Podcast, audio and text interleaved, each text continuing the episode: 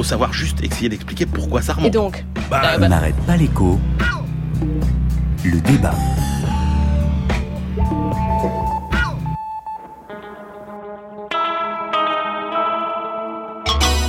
Pourquoi avons-nous tant de chômage en France alors qu'il y en a moins chez nos voisins? Parce que nous avons des règles, l'embauche, euh, les licenciements, les contentieux entre les patrons et les salariés, qui sont aujourd'hui trop lourdes. Bien entendu qu'il faut protéger les droits des salariés, là-dessus je reste socialiste. L'idée, c'est de débloquer le marché du travail. Et il faut baisser la double peur, celle des patrons d'embaucher et celle des salariés de se faire licencier. Le plafonnement des prud'hommes est quelque chose qui est important, surtout s'il est calibré par rapport au PME. Cette peur du juge est réelle et induit le fait que les gens ne veulent pas embaucher. Faisons-le parce que nos voisins européens ont montré que ça marche. Ce projet tel qu'il est n'est pas acceptable. Demain, un salarié pourra se voir imposer dans l'entreprise des heures supplémentaires qui ne seront plus rémunérées à 25%, mais à 10%. Demain, si une entreprise pendant deux ou trois euh, trimestres consécutifs a une baisse de son chiffre d'affaires, eh ben on pourra euh, licencier beaucoup plus facilement. Ça n'est pas acceptable non plus. Il faut distinguer ce qui sera imposé, les indemnités prud'hommes, euh, la décision sur le temps de travail euh, unilatéralement par l'employeur, et il faut distinguer ce qui va être avoir recours à la négociation. Pour la CFDT, c'est pas un problème de donner euh, de la place à la négociation collective, condition que ce soit l'accord majoritaire qui prédomine. Pour la CFDT, la durée légale c'est 35 heures. Après 35 heures, il y a majoration des heures supplémentaires. Ça, on ne doit pas y déroger. Ce projet de loi est un retour au 19e siècle. On est en train de justifier les licenciements économiques sur des pseudo-manques de compétitivité d'une entreprise. Qui va décider qu'une entreprise n'est pas compétitive? Plafonnement des indemnités euh, prud'homales. On aurait un barème, euh, quelle que soit euh, l'ancienneté dans l'entreprise, quelle que soit la situation familiale des salariés. Si on change, chaque patron va faire ce qu'il veut, le Code du travail va décorer les bibliothèques des DRH et il n'y aura plus de règles collectives. Là, on arrive à une loi de flexibilité et de flexibilisation euh, des salariés. Tout ça ne va pas dans le bon sens. Ça ne va pas créer des emplois, ça va mettre en difficulté des femmes et des hommes qui sont déjà inquiets. Tout ce qui euh, déverrouille euh, les 35 heures va dans le bon sens, notamment par l'accord d'entreprise. Ça, c'est absolument majeur. Au fond, les entreprises, elles ont besoin de se réorganiser. À ce moment-là, bah, il faut de temps en temps se séparer de, de quelqu'un. Il faut pouvoir le, le faire sans que le juge vienne absolument tout compromettre. Les sons de la semaine sur ce projet de réforme du Code du travail, un débat très clivant. Nous avons entendu le socialiste Pascal Lamy, ancien patron de l'Organisation mondiale du commerce. Nous avons entendu Pierre Gattaz, MEDEF, Jean-Claude Mailly, Force ouvrière, Laurent Berger, CFDT, Philippe Martinez, CGT. À gauche de la gauche, il y avait le socialiste Jean-Marc Germain. Et puis nous avons entendu Éric Woerth, Les Républicains, le secrétaire général. Emmanuel Le Chypre, un changement de philosophie important ce texte. Êtes-vous d'accord? Oui, je suis d'accord sur le thème changement de, de philosophie parce que, euh, alors, c'est vrai que quand on rentre dans les détails, euh, on peut toujours se dire, euh, finalement, il n'y a pas tant de frontières que ça qui sont repoussées par rapport à ce qui était possible dans certaines conditions. Euh, mais l'idée de cette simplification, quand même, est une révolution philosophique. Honnêtement, dans l'esprit, moi, je vois pas de réforme plus importante sur euh, les relations sociales et sur le marché du travail depuis peut-être les lois Auroux en, en 82 par rapport à l'impact psychologique. On voit bien quelles sont les, les réactions parce que globalement euh, l'idée c'est qu'on va quand même vers davantage de, de souplesse. Alors on me dira toujours oui, euh, beaucoup de choses étaient possibles déjà, mais c'était très compliqué. Et il y a cet effort de simplification. alors on va, quand on, on dit libéralisation, Emmanuel, vous êtes d'accord? C'est une libéralisation du code du travail? Oui, c'est une forme de libéralisation du code du travail. Moi j'ai un problème, si vous voulez euh, de fond, qui est que une fois de plus en France sur ce sujet, comme sur le sujet euh, qu'on a évoqué euh, récemment sur l'indemnisation du chômage, on insiste systématiquement sur l'aspect flexibilité, on n'insiste pas sur l'aspect sécurité, et ce qui marche, encore une fois, c'est les deux. Eh ben, on va essayer Hein de voir s'il y en a beaucoup de sécurité hein, Voilà. dans ce texte. hein. Je crois que ça aussi, ça peut faire détails débat. parce que Alors, globalement, c'était ça la philosophie. la plus grande réforme de ce quinquennat, Christian Chavagneux Je crois qu'il y a une Social. continuité, parce qu'il ne faut pas croire évidemment que le marché du travail était complètement euh, coincé et que enfin ça y est, le gouvernement a ouvert. Donc il y a une continuité, c'est toujours plus de flexibilité avec la croyance claire que plus de flexibilité, ça crée plus d'emplois, alors que plus de flexibilité, ça crée plus de chômage. Deux oublis. Euh, c'est d'abord euh, qu'est-ce qu'on fait pour garder les salariés quand ça va mal? Parce qu'avec cette loi, on sait très bien comment on va pouvoir se débarrasser des gens quand l'entreprise va pas bien. Mais qu'est-ce qu'on fait pour essayer de la garder? En Allemagne, par exemple, on sait très bien que les entreprises qui ont des difficultés ont trouvé les moyens de réduire un peu le temps de travail pour garder les gens là. Il y a des choses sur les accords offensifs, Christian. Là, on va, on va, on va se demander comment on va faire pour pouvoir les mettre dehors quand il y a un problème. Et puis deuxième oubli, c'est on voit très bien ce que les salariés perdent quand ça, quand ça va mal. Qu'est-ce qu'ils gagnent quand ça va bien? Ça, dans la loi, il y a rien du tout, ça, là-dessus. Et ça, c'est vraiment un gros oubli. Et enfin, il y a trois ruptures. Là, je suis d'accord avec Emmanuel. Il y a des vraies ruptures. Un, c'est sur le temps de travail. L'évolution du monde des pays riches, des pays développés, séculairement, sur un siècle, c'est on diminue le temps de travail. Là, il y a tous les ingrédients pour pouvoir travailler plus en gagnant moins. Même Sarkozy, il n'a pas rêvé. Il voulait qu'on travaille plus, au moins on gagnait plus. Là, on va travailler plus en gagnant moins. C'est vraiment un, on va à l'inverse de toute l'évolution depuis un siècle. Deuxième rupture, c'est la remise en cause totale du dialogue social. Contrairement à ce qui était fait depuis 2008-2009, il y a plein de lois, on va pouvoir euh, aller dans le détail. C'est pas, oui, c'est pas ce qui est dit, en effet. Ouais, Ouais, c'est pas ce qui est dit, mais je pense que le résultat c'est ça. On remet complètement, on tue le dialogue social. Il n'y a plus besoin pour un patron de, dialoguer, je pourrais l'expliquer. Et puis euh, on fixe un prix du licenciement sauvage, c'est-à-dire que euh, vous allez pouvoir mettre les gens dehors sans cause réelle, sans cause sérieuse. Hein, au niveau du licenciement, la barémisation des indemnités prud'homales va faire que vous savez déjà avant. Euh, si vous mettez quelqu'un à la porte alors que vous n'avez aucune raison de le mettre à la porte, combien ça va vous coûter? Ça, c'est une vraie rupture aussi. Emmanuel Le Chypre, Alors- quel- donc Christian cite trois ruptures. Je pense qu'il faut, il faut mais quand Christian, même. il a une lecture un peu à la Émile Zola. hein. Bah, Christian, il a sa lecture et c'est tout l'objet du débat. mieux que les Emmanuel, vous, bisounours, vous, Non, quelles mesures, non, quelles mesures vous paraissent vraiment porteuses de changement concrètement? Parlez-nous technique un petit peu. Moi, je pense que les deux mesures qui sont euh, importantes euh, quand on se met à la place de, de- de- de- du petit patron euh, classique, c'est effectivement cette affaire euh, de prud'homme. C'est-à-dire que quand vous dissipez l'incertitude sur ce que va vous coûter un licenciement, eh ben effectivement, vous avez de la visibilité. Vous pouvez intégrer ce que coûte le licenciement dans votre calcul économique, et ça, effectivement, euh, ça change tout. L'assouplissement des conditions du, li- du licenciement économique, ça joue aussi. Mais Alors attendez, Si non, vous sur les prud'hommes, sur les prud'hommes, on, on va quand même, on va quand même rester sur ce point euh, parce qu'on a en ligne un juriste ce matin, un agrégé de droit, professeur à Nanterre, euh, et qui va nous parler de ce plafonnement des indemnités au prud'homme. Bonjour Pascal Loquiec. Bonjour. Pascal Loquiec, quel est votre regard alors sur ce plafonnement? Quin- Écoutez, Oui, euh, quin- 15 mois de salaire, hein, c'est ça? Oui, c'est 15 mois de salaire. Écoutez, beaucoup de choses me choquent dans ce projet de loi, mais le plafonnement des indemnités de licenciement figure en bonne place. Il faut bien comprendre, comme l'ont dit les débatteurs, que les licenciements dont on veut plafonner l'indemnité les licenciements injustifiés, illégaux. Par exemple, l'entreprise fait d'énormes profits et elle licencie quand même. Cette mesure, pour le juriste que je suis, elle est choquante. Elle permet à une entreprise de provisionner au centime près le coût de la violation du droit. Alors, Emmanuel euh, disait que ça allait lever probablement l'incertitude des entreprises. Eh bien, je ne crois pas. Car, et c'est tout à fait normal, le plafond ne s'applique pas aux licenciements prononcés en contexte de harcèlement ou de discrimination. Que vont faire les salariés pour obtenir la réparation intégrale de leur préjudice Eh bien, beaucoup vont probablement chercher à faire sauter le plafond en invoquant un harcèlement ou une discrimination. Conclusion, je crois qu'on va rien sécuriser du tout. Pascal Loquiec, je vais être provocatrice. Si, si violer le droit, ça permet de créer du travail pour les organisations patronales, si c'est la, la peur du juge qu'il faut supprimer euh, parce que ça génère de la peur d'embaucher, euh, pourquoi pas? Est-ce que ça peut être efficace? Est-ce que certains de nos voisins l'ont déjà fait, y ont déjà pensé? Eh bien oui, les Italiens l'ont fait. C'est la réforme Renzi. Et justement, ça pose question. D'abord, le plafond italien, c'est 24 mois maximum. Le plafond du projet de loi, c'est 15 mois. Ensuite, j'étais il y a quelques jours en Italie avec celui qui a construit le barème italien. Et qu'est-ce qu'il dit? Il dit qu'il est incapable de dire si le barème a contribué à la baisse du chômage. Car il faut savoir que de très importantes exonérations de charges ont été accordées aux entreprises au même moment.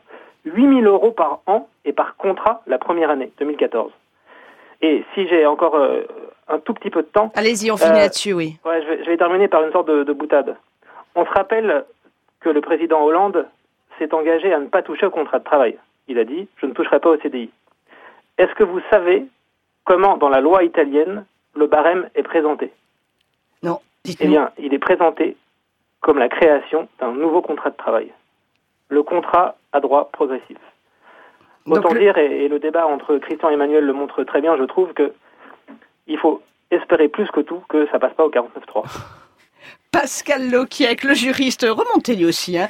Votre dernier ouvrage, Il faut sauver le droit du travail, est paru chez Odile Jacob. Merci d'avoir été avec nous ce matin. Qui reprend la parole, je pense que sur les Ouais. Christian Chavagneux Moi, je veux bien. Pascal Lequec a raison.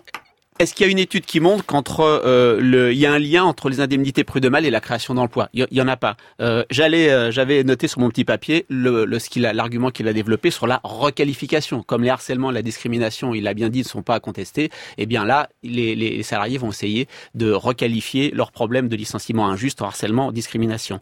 Euh, pourquoi négocier? C'est l'un des aspects de la loi qui remet en cause le dialogue social. Il y en a d'autres, mais un des aspects de la loi qui remet en cause le dialogue social. Vous êtes un patron, euh, vous êtes un dirigeant qui n'est pas adepte de la négociation. Euh, Pourquoi est-ce que euh, vous allez essayer de négocier? Vous n'êtes pas d'accord, mais c'est la porte. C'est pas, il n'y a pas de raison sérieuse de licencier. Je m'en fous, je sais combien ça me coûte. J'ai fait mon calcul. 15 mois de salaire. Vous, vous prenez la Mm, porte. ouais. En fait, ça, ça va jouer aussi sur les fameuses ruptures conventionnelles. Vous savez qu'on peut aussi se séparer d'un salarié par la négociation avec rupture conventionnelle. Là, puisqu'on a barémisé, on va dire, le patron va dire, bah voilà, vous prenez la conventionnelle au même taux que le barème des prud'hommes, ou sinon, je vous mets dehors. Et puis, Alexandra, pourquoi est-ce qu'on avait un juge jusqu'à présent qui pouvait juger de la façon dont, quand il y avait un conflit, comme il y a un divorce, c'est comme comme euh, quand, vous, quand, quand vous allez au pénal, il y a un juge parce qu'il faut savoir apprécier les situations. Et là, on n'apprécie plus les situations. Vous êtes un jeune diplômé de de de, de l'X ou vous êtes une femme seule qui élève son enfant, bah ce sera le même taux. Emmanuel Le Chypre. Alors la déjudiciarisation, c'est une très bonne chose. hein. Il faut savoir que les juges sont responsables en France de beaucoup plus de licenciements qui n'ont sauvé d'emplois.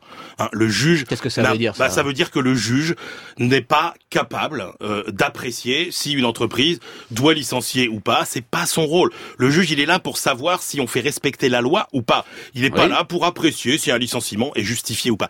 Et ça, le fait que le juge soit un peu sorti du jeu, c'est vraiment une très bonne chose, notamment pour l'emploi. Libéral typique. Après. Christian, il, est comme tout le monde, c'est-à-dire que euh, en- euh, cette, Oui, idée que monde, cette ouais. idée que le licenciement en France, en France, cette idée que le licenciement c'est la fin de, c'est la fin de vie, c'est-à-dire c'est mort. Mais vous êtes tous terrifiés par le licenciement. Je vous rappelle juste que dans les pays où le marché du travail fonctionne correctement, euh, comme l'Autriche par exemple, vous avez plus de 4 salariés sur 10 qui changent d'em- qui changent d'emploi tous les deux ans, qui Mais sont aussi, licenciés, qui sont re- qui, re- Chez qui nous aussi, retrouvent du boulot. Donc encore une fois, moi ce qui me choque, c'est euh, qu'on met beaucoup euh, euh, l'accent sur l'aspect, encore une fois, flexibilité. Et moi, là où je suis inquiet, c'est qu'effectivement, je partage une partie des conclusions de Christian. Si on considère qu'on raisonne à état du dialogue social constant, c'est-à-dire des syndicats euh, extrêmement politisés, trop nombreux, peu représentatifs, qui sont dans des postures politiques, qui n'ont aucune idée moderne, qui ne défendent que des positions euh, archaïques. Caricature Et- totale. Et, et, qui, mais non, les, les positions des syndicats, c'est ça. Écoutez les 85%, réactions la CGT signe des 85% syn- Non, mais des on accords dans l'entreprise. On parle du terrain. Ah Moi, bah je oui, parle- bah c'est ça, c'est ça la réalité. Justement. Et donc, si vous voulez, on a ces, on a ces, ces postures. Et moi, je suis inquiet, effectivement, parce que cette loi El Khomri, elle pourrait signifier pas moins de droits pour les salariés si on avait euh, des syndicats qui fonctionnent différemment, qui négocient différemment. Et je, et je mets volontiers les syndicats de patrons dans, euh, dans le même, Alors dans moi le même vous, sac. moi, je vais vous dire ce qui m'inquiète. C'est plutôt, plutôt cette définition, nouvelle définition du licenciement économique. Le fait de dire, bah voilà, si on a cumule quatre trimestres euh, euh, de déficit, euh, on va pouvoir. euh, Mais attendez, Alexandra, attendez, je vous donne un autre exemple ça s'organise très très bien au niveau comptable et ça tout le monde le sait. Mais Je trouve sûr, ça un peu je peux- naïf. Je peux aussi vous donner un, un autre exemple où qu'est-ce qui se passe? Euh, je, je dis pas que ce critère est très bon, mais grosso modo, quand vous avez par exemple, quand vous faites des bénéfices et que vous avez toute une branche de votre activité qui ne fonctionne plus, qui est déficitaire, qu'il faut fermer, etc. Qu'est-ce que vous faites? Voilà. Donc c'est une mesure qui est euh, effectivement euh, contestable. Bah, moi, je dis Christian effectivement dans, dans la suite de ce que de votre question, Alexandra, c'est une, une entreprise qui dans un secteur a des difficultés, qui va bien dans un autre. Est-ce qu'au moins, si elle distribue des dividendes, on peut dire qu'elle peut pas licencier aussi facilement? Ça, on aurait pu au moins mettre ça dans la loi. Mais je voudrais rebondir aussi sur ce qu'a dit Emmanuel avant sur le, le rôle des syndicats et du dialogue social. À la matinale de France Inter, le 20 octobre dernier, il y avait une invitée euh, le matin qui, a- qui nous a dit sur le référendum d'entreprise je n'y suis pas favorable parce que je crois aux syndicats dans notre pays. Bien évidemment, cette invitée, c'était Madame El Khomri. Donc, euh, je, je conclus des annonces de cette semaine. Je retourne la formule. Je suis favorable au référendum. Je ne crois pas aux syndicats dans notre pays. C'est ça qu'elle nous dit, Madame El Khomri. Pourquoi? Parce que quand vous avez des syndicats qui représentent 50% des salariés, eh ben ils pourront être doublés demain par des syndicats qui représentent 30% des salariés qui vont dire vous les majoritaires, vous n'acceptez pas ce qu'il faut, eh ben on va faire un petit référendum.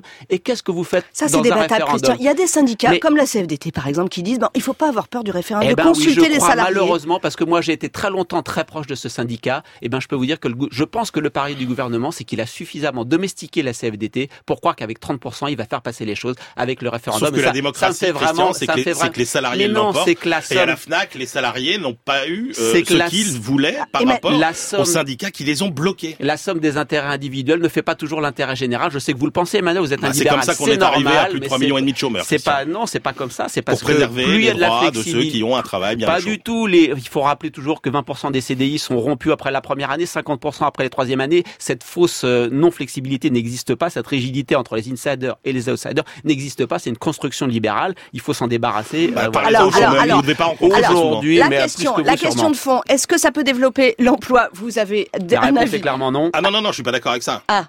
Non, ça va rendre le marché du travail plus euh, sensible aux fluctuations de la conjoncture.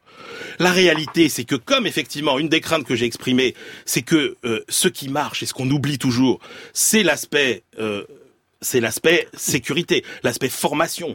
Hein, que vous le preniez sur tous les plans, c'est ça qui compte. Donc, ce qu'on va voir, c'est que dans un premier temps, effectivement, si cette loi rentre en vigueur demain, je suis convaincu qu'effectivement, il y a des entreprises qui vont licencier parce qu'elles n'ont- elles ne l'ont pas fait jusqu'à maintenant. Mais ça veut dire aussi que quand il y aura plus de croissance, il y aura euh, plus d'emplois. Allez, le tout dernier mot, Et juste Christian. rappeler ce que j'ai dit dans les oublis. Qu'est-ce qu'on fait pour garder les salariés quand ça va mal? Il n'y a rien dans la loi. Le texte doit être présenté. Non, c'est fini, Emmanuel. Le texte doit être présenté au Conseil des ministres le 9 mars, discuté à l'Assemblée nationale en avril. Nous en redébattrons. Maintenant, partons voir ailleurs comment se vit l'économie, parce que l'actualité nous presse, elle nous emmène au Royaume-Uni. Hello, you're watching BBC World News with me, Tim Wilcox. The headlines. The British Prime Minister David Cameron has told his fellow European Hello, Franck Madvon. Bonjour Alexandra. Franck, vous êtes le correspondant de France Inter à Londres. David Cameron, Cameron a donc désormais un accord en main. Des réformes qu'il réclamait au 27 pour pouvoir convaincre ses compatriotes de rester dans l'Union, Brexit or no Brexit. Franck, l'économie sera un des grands thèmes de la campagne, surtout pour les europhiles. Oui, David Cameron a, donné dès hier soir un aperçu de l'argumentaire que les pro-UE vont mettre en avant dans les mois à venir. Pas question hein, pour eux de parler de rêve européen. Ils seront très pragmatiques. En clair, le message c'est nous sommes plus riches au sein de l'UE et attention au risque de Brexit, l'instabilité, la probable chute du cours de la livre. Beaucoup d'économistes, c'est vrai, prédisent une baisse des investissements, une réduction de la consommation des ménages et à terme une baisse de la croissance. Par ailleurs, en cas de Brexit, les Écossais, majoritairement pro-UE, organiseraient certainement un nouveau référendum d'indépendance, d'où une autre incertitude. Le Royaume-Uni effectue près de la moitié de ses échanges commerciaux avec l'Union européenne. Une hausse des tarifs douaniers n'est pas exclue. Voilà en gros l'argumentaire des pro-UE. Alors naturellement, les, les eurosceptiques minimisent ces risques. Ils ne voient pas pourquoi l'Europe remettrait en cause des accords commerciaux favorables à tous. Et ils répètent que le Royaume-Uni, cinquième puissance économique mondiale, peut très bien s'en sortir seul. Et Franck, euh, brièvement, qu'en pensent les, les milieux d'affaires? Alors chaque camp a une organisation euh, dédiée, un Business for New Europe pour le maintien dans l'UE et Business for Britain pour une sortie de l'Union. Dans l'ensemble, toutefois, les milieux d'affaires sont euh, plutôt favorables à l'Union européenne, en particulier la City. Le Daily Telegraph faisait hier sa une sur la mobilisation du FTSE, les 100 entreprises les mieux euh, capitalisées de la Bourse de Londres. Et d'après le journal, 80 d'entre elles devraient rejoindre le camp des pro-UE. Une lettre en ce sens pourrait être publiée cette semaine. Ce serait bien sûr une, excellente nouvelle pour les europhiles. Ce serait aussi la preuve que le monde des affaires, qui préfère souvent rester à l'écart du débat politique, est prêt cette fois à se mobiliser dans cette campagne. Il est en tout cas très courtisé. En janvier, à Davos, David Cameron a enjoint les chefs d'entreprise à sortir de leur silence pour cette campagne. Dernier point, très peu de sociétés se préparent ici au Brexit. Le Financial Times a sondé récemment les 100 entreprises du FTSE et seules 4, Alexandra, tiennent compte de cette hypothèse pour leur projet. Franck Madvon avec nous depuis Londres. Merci à vous, merci à Emmanuel Le Chypre et à Christian Chavagneux, les débatteurs. On n'arrête pas l'écho.